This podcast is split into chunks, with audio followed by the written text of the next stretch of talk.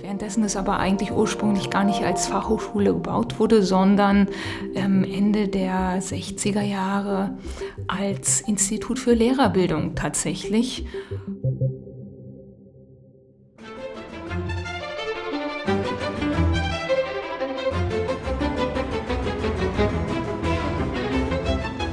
Hallo und herzlich willkommen zu der letzten Episode des Dein Potsdam Podcasts der zweiten Staffel. Danach, nach dieser Episode, gibt es eine kleine Pause ähm, und dann geht es äh, in alter Gewohnheit natürlich wieder los. Äh, da musst du ein bisschen unseren Kanälen folgen, damit du siehst, wann wir wieder am Start tatsächlich sind. Ähm, aber es ist noch ein bisschen Zukunftsmusik. Eine Episode haben wir jetzt noch vor uns. Ich bin hier mit Alexandra. Hallo Alexandra. Hallo Anne. Alexandra und ich reden heute über den zweiten Teil Architektur in der DDR in Potsdam, die in Potsdam auffindbar ist. Äh, dazu haben wir schon in der ersten Staffel eine Episode gemacht und wir versuchen heute noch mal ein bisschen einen kleinen Rückblick zu geben äh, und was man noch alles in, unter der Architektur in Potsdam im Rahmen der DDR-Zeiten sehen kann. Habe ich das so richtig umrissen, Alexandra? Oder? Ja, kann man ganz genau so sagen. Letztendlich ähm, habe ich auch noch mal drüber nachgedacht in der Vorbereitung, weil wir nämlich beim letzten Mal sofort gesagt haben, oh, wir mussten den Teil über die Fachhochschule, zuletzt Fachhochschule am Alten Markt, ähm, rausschneiden wir, und es ist gut angekommen. Wir machen einen Teil, zweiten Teil.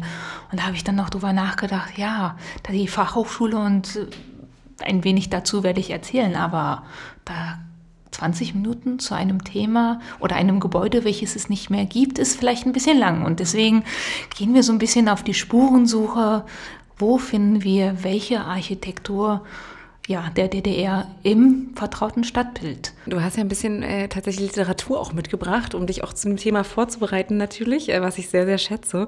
Und die Literatur liegt ja auch hier. Du hast mir eben verraten, äh, dass du auch so ein bisschen an dem ein oder anderen Werk beteiligt warst? Ja, also ähm, DDR-Architektur in Potsdam, das ist wie sonst äh, dieses Thema auch in anderen Städten ähm, ja in den letzten Jahren noch ein Forschungsthema geworden an den Universitäten.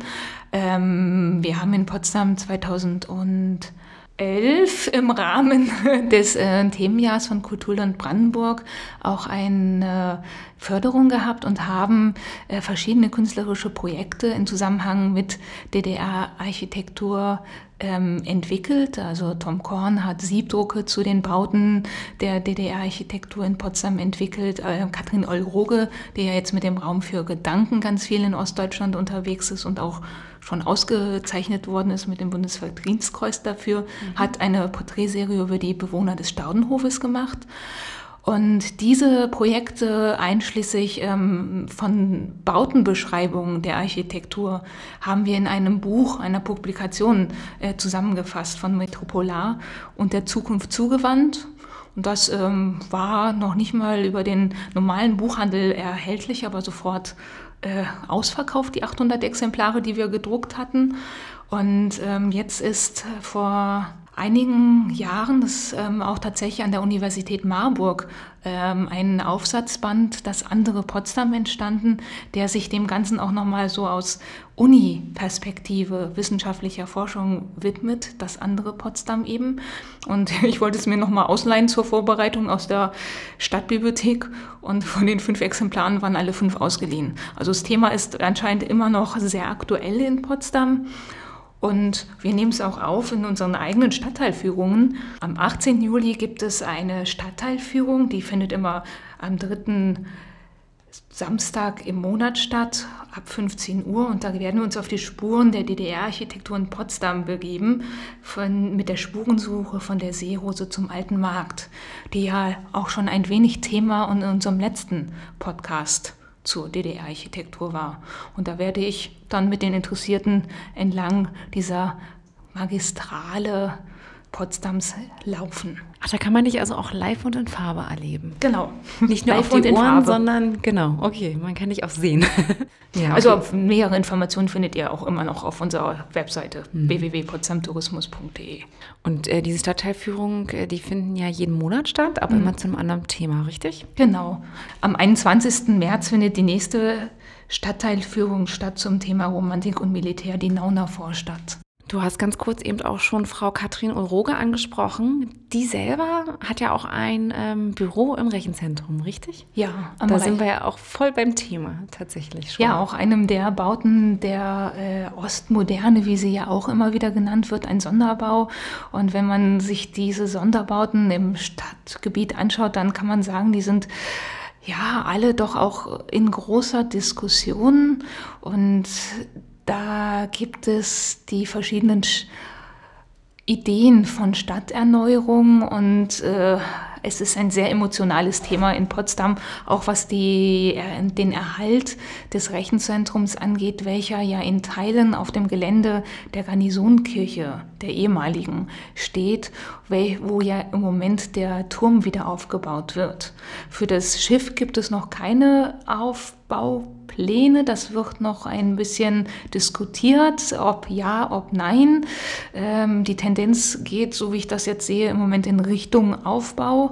Aber dafür müsste dann das Rechenzentrum auf jeden Fall weichen. Es gibt zwar schon Diskussionen auch um ein neues Kunst- und Kreativquartier in der Nähe des alten Standortes, aber zum Beispiel ähm, die auch ja, denkmalgeschützten Mosaiken, die das Erdgeschoss dieses Gebäudes ähm, schmücken, würden dann an einen anderen Standort gebracht werden müssen. Mhm war eigentlich ein Bau aus zwei Kuben bestehend. Von dem ist der Bereich, der die großen Rechner beinhaltet hat, schon abgerissen worden. Und es wird dort ähm, Neubauplanungen geben auf diesem Gelände, sodass wir hier eigentlich auch nur noch ein Fragment dieses Ursprungsbaus erhalten haben im Moment. Da kommt ein Neubau hin oder da soll diese Plantage? Es ist die Plantage, mhm. die an dieser Stelle geplant wird, aber da kann ich dir jetzt nicht aus dem Stegreif die, die mhm. genauen äh, Planungsstände und äh, dergleichen äh, mitteilen. Also Richtig, es gibt ja auch von der, ähm, von der, vom Rathaus zusammen mit dem Sanierungsträger immer eine Broschüre, die heißt die Potsdamer mit. Mhm. Und da kann man sich tatsächlich jedes Jahr über den neuen Stand auch ähm, über die Potsdamer Mitte tatsächlich auch informieren. Ja, mhm. und ähm, ich war ja auch gerade am Sonntag im Thalia-Kino in Babelsberg, weil ähm, wenn wir jetzt wieder den Fokus sozusagen auf den alten Markt richten, dort ein ja, Dokumentarfilm wieder oder nicht Premiere, sondern wieder aufgeführt wurde, der in Zusammenhang mit dem Abriss des Fachhochschulgebäudes gezeigt ähm, wurde. Schrott oder Chance, Potsdam und die Fachhochschule. Mhm.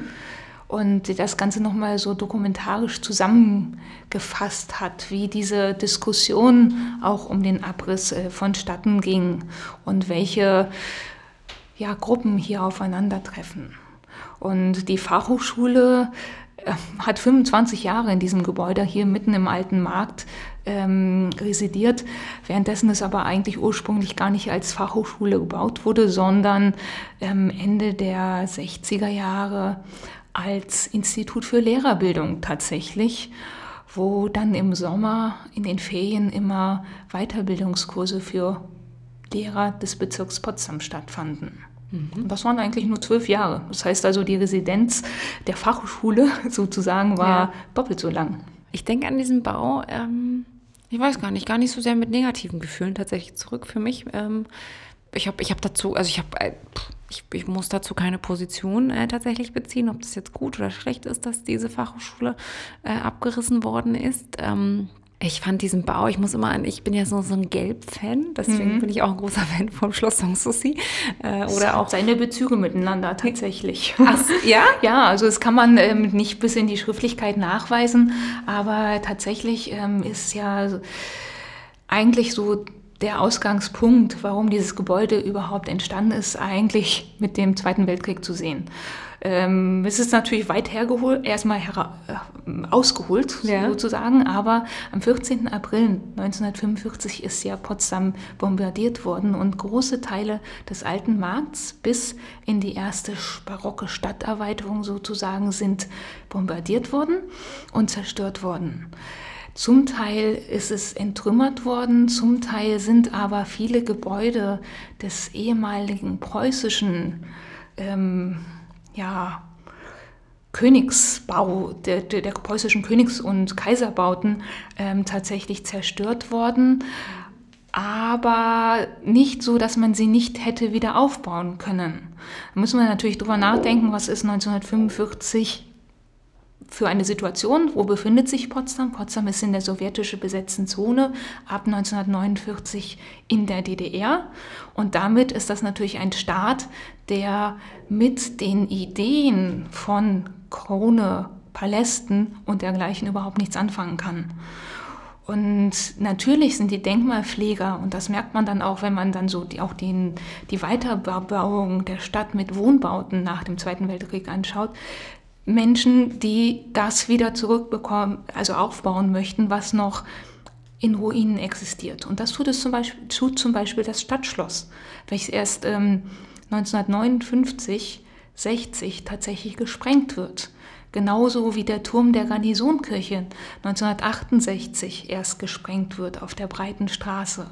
Und es sind schon auch politische Entscheidungen, die hier getroffen worden sind, die dann die ähm, Gebäude ja, ausradiert haben auf dem Stadtgrundriss. Und man hat natürlich ähm, städtebaulich etwas Neues schaffen wollen. Städtebaulich, welches dann den ursprünglichen Grundrissen ja, zuwiderlief, aber was trotzdem auch eine Idee bringen sollte. In diese Stadtmitte, die ja zwar Bürgerhäuser hatte, aber auch das Stadtschloss sollte man, wollte man nun Gebäude für die Bürger reinbringen. Ein Theater, ein Kulturhaus und äh, eine Bibliothek und so weiter. Und da gab es immer, immer wieder Planungen und äh, immer wieder neue Planungen, die diesen alten Markt nun als neues Zentrum für die Bürger ähm, errichten wollten. Und es ist nicht so viel umgesetzt worden. Kennst du eigentlich noch das alte Gebäude äh, der Blechbüchse? Nein, nein, nein, ich, nicht. auch nicht. ich, das, ich, deswegen meinte ich auch eingangs, ich kann mir darüber auch gar keine Meinung äh, tatsächlich auch äh, erlauben zum Thema Fachhochschule, weil ich die ganzen Diskussionen äh, gar nicht mitverfolgt habe, weil ich zu dem Zeitpunkt noch gar nicht in Potsdam wirklich verkehrt habe, mhm. ähm, als die Entscheidungen getroffen worden sind. Mhm. Ich kenne äh, auch ähm, den, den Landtag in, in, der heutigen Form mhm. tatsächlich mhm. und äh, die Baustelle tatsächlich davor. Die, die mhm. kenne ich doch noch, aber äh, nur im, im wahrsten Sinne, dass ich das ein bisschen mit wahrgenommen habe. Mhm. Ja. Mhm. Ja, die, ähm, ja die, das Institut für Lehrerbildung ist dann tatsächlich auch als Sonderbau an diesem Standort mitentwickelt worden, sowie auch die anderen Kultureinrichtungen als Sonderbauten. Das war dann ein, jeweils ein Gebäude, welches nicht dem 0815-Stil entsprechen sollte, mhm. ähm, geplant wurden. Und wenn man sich diesen Bau der Fachhochschule auf alten Bildern anschaut, dann ist es ein Gebäude, welches sehr international in der Moderne aussieht. Es gibt tatsächlich auch zeitgleich ein, ein Gebäude von Mies van der Rohe, welches in Illinois meine ich, entstanden ist, wo die Bezüge vorhanden sind. Aber es war auch ein Gebäude, was ganz klar zu diesem Standort passte, wo man sich auch Gedanken gemacht hat. Es ist ein Gebäude, was aus zwei, also aus mehreren Kuben bestand, die erstmal wie so ein L hintereinander geschaltet waren, aber es gab auch einen schmaleren Kubus, auf dem ein breiterer Kubus aufgesetzt war. Und dieses, ähm, dieses System spielt so ein bisschen mit dem Potsdamer Baugrund. Ja. Denn wir sind ja eine Insel. Ja. Und da ist alles sumpfig. Auf sumpfigen Boden, genau, genau. Auch der Landtagsneubau hier ist auf ähm, Stahlbeton fehlen 89, nee, ja. 98 so rum, Zahlendreher, errichtet. Hast du denn jetzt aufgelöst, was die Blechbüchse war? Die Blechbüchse ist dann ein provisorischer Neubau des Theaters gewesen, mhm. der hier auf dem alten Markt äh, stand und ähm, ja, sozusagen eigentlich nur eine Übergangsgeschichte sein sollte, bis das neue Hans-Otto-Theater errichtet wurde. Ähm, es hat allerdings wie Provisionen immer sind sehr, sehr lange gestanden. Ich glaube 15 Jahre oder sowas in dem Dreh. Ja. Und nichts hält länger als Provisorien, kann man da sagen. ja, tatsächlich ist es öfters so. Ne? Und dann ist das Hans-Otto-Theater noch zweimal umgezogen? Es gibt tatsächlich ähm, direkt nach dem Zweiten Weltkrieg die Idee, ähm, das Hans-Otto-Theater neu zu bauen. Das Hans Otto, also ist übrigens nach einem Schauspieler benannt, der äh, unter den Nationalsozialisten ermordet wurde und damit natürlich auch wieder in sozialistischer äh, Ideologie passte. Und ähm, in der Zimmerstraße am Luisenplatz ist ein Neubau errichtet worden in Kombination mit einer alten Gaststätte aus ähm, der Zeit ähm, ja, vor dem Krieg. Das war ein großer Tanzsaal mit dergleichen und da war dann die Bühne noch vorhanden und da hat man dann einen Vorbau gesetzt, der auch sehr modern gehalten war. Da sitzt heute das ähm, ja, die Stiftung Preußische Schlösser mit ihrer, seiner Abteilung Schlösser und Sammlungen drin und die Theaterklause kann man dort besuchen als ja, Kantine und kleines Café. Und das war bis ähm, diese Blechbüchse neu gebaut wurde, sozusagen, weil dieser Standort zu klein wurde, das Potsdamer Stadttheater. Können wir noch ein bisschen über den Wohnraum in Potsdam reden, ähm, der ja auch an den ein oder Ecken markant ist äh, für hm. seine DDR-Architektur. Ja, es ist äh, auch, wenn man sich das anschaut, natürlich hatte die DDR das gleiche Problem wie Westdeutschland nach dem Zweiten Weltkrieg, nämlich die Knappheit von Wohnraum. Und äh, hier musste ja bis, bis Ende 1990 gab es immer wieder Fünfjahrespläne, in denen äh, geplant wurde, dass eben genügend Wohnraum zur Verfügung äh, steht. Und das war halt äh, tatsächlich äh, ein Problem, das auch zu schaffen. Und ähm, deswegen ist auch irgendwann mal dann die industrielle Bauweise, die wir alle unter der Platte kennen, entwickelt worden. Und die hat eigentlich ein, in Anführungsstrichen am Anfang gerade auch ein Problem gehabt, nämlich die brauchte viel Platz. Sie wurde mit Kränen montiert, weil es äh, handelt sich ja um Betonplatten von unterschiedlichem Gewicht bis zu, ich glaube, zwei Tonnen, je nachdem, welche ähm, Schiene oder welche Ausarbeitungsstufe. Und das konnte man auch nicht in den Innenstädten, die ja zerstört war, schaffen. Den Platz hatte man da nicht.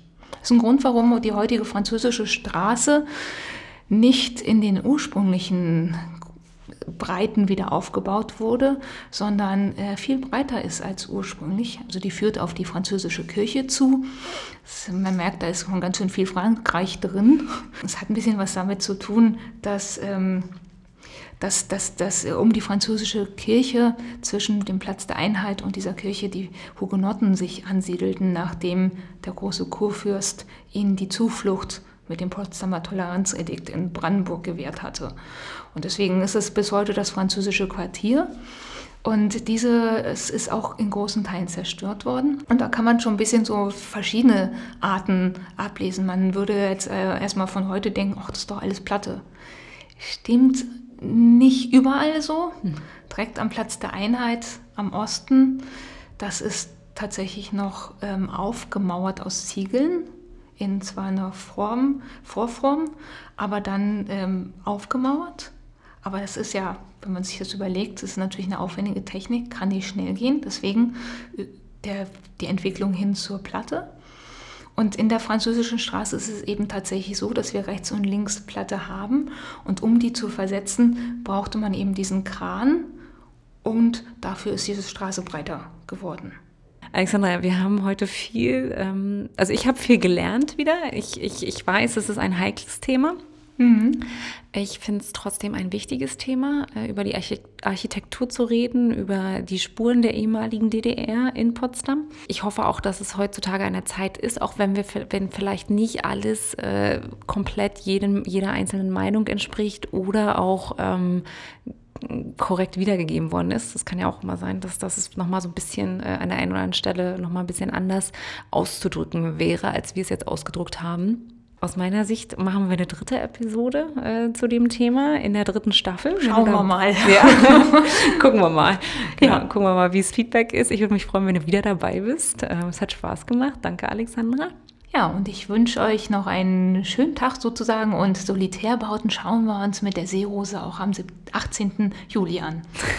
Genau. Wer Alexandra kennenlernen möchte, die am 14. April Geburtstag hat, wie ihr wisst.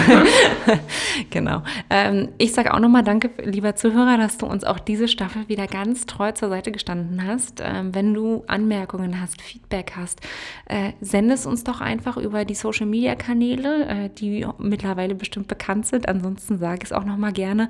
Alles unter dem Handle at dein Potsdam auf Instagram, Facebook ähm, und auf Twitter. Und auch über Pinterest äh, sind wir erreichbar. Ansonsten klassisch natürlich auch per E-Mail. Danke, bis zur nächsten Staffel. Tschüss. Tschüss.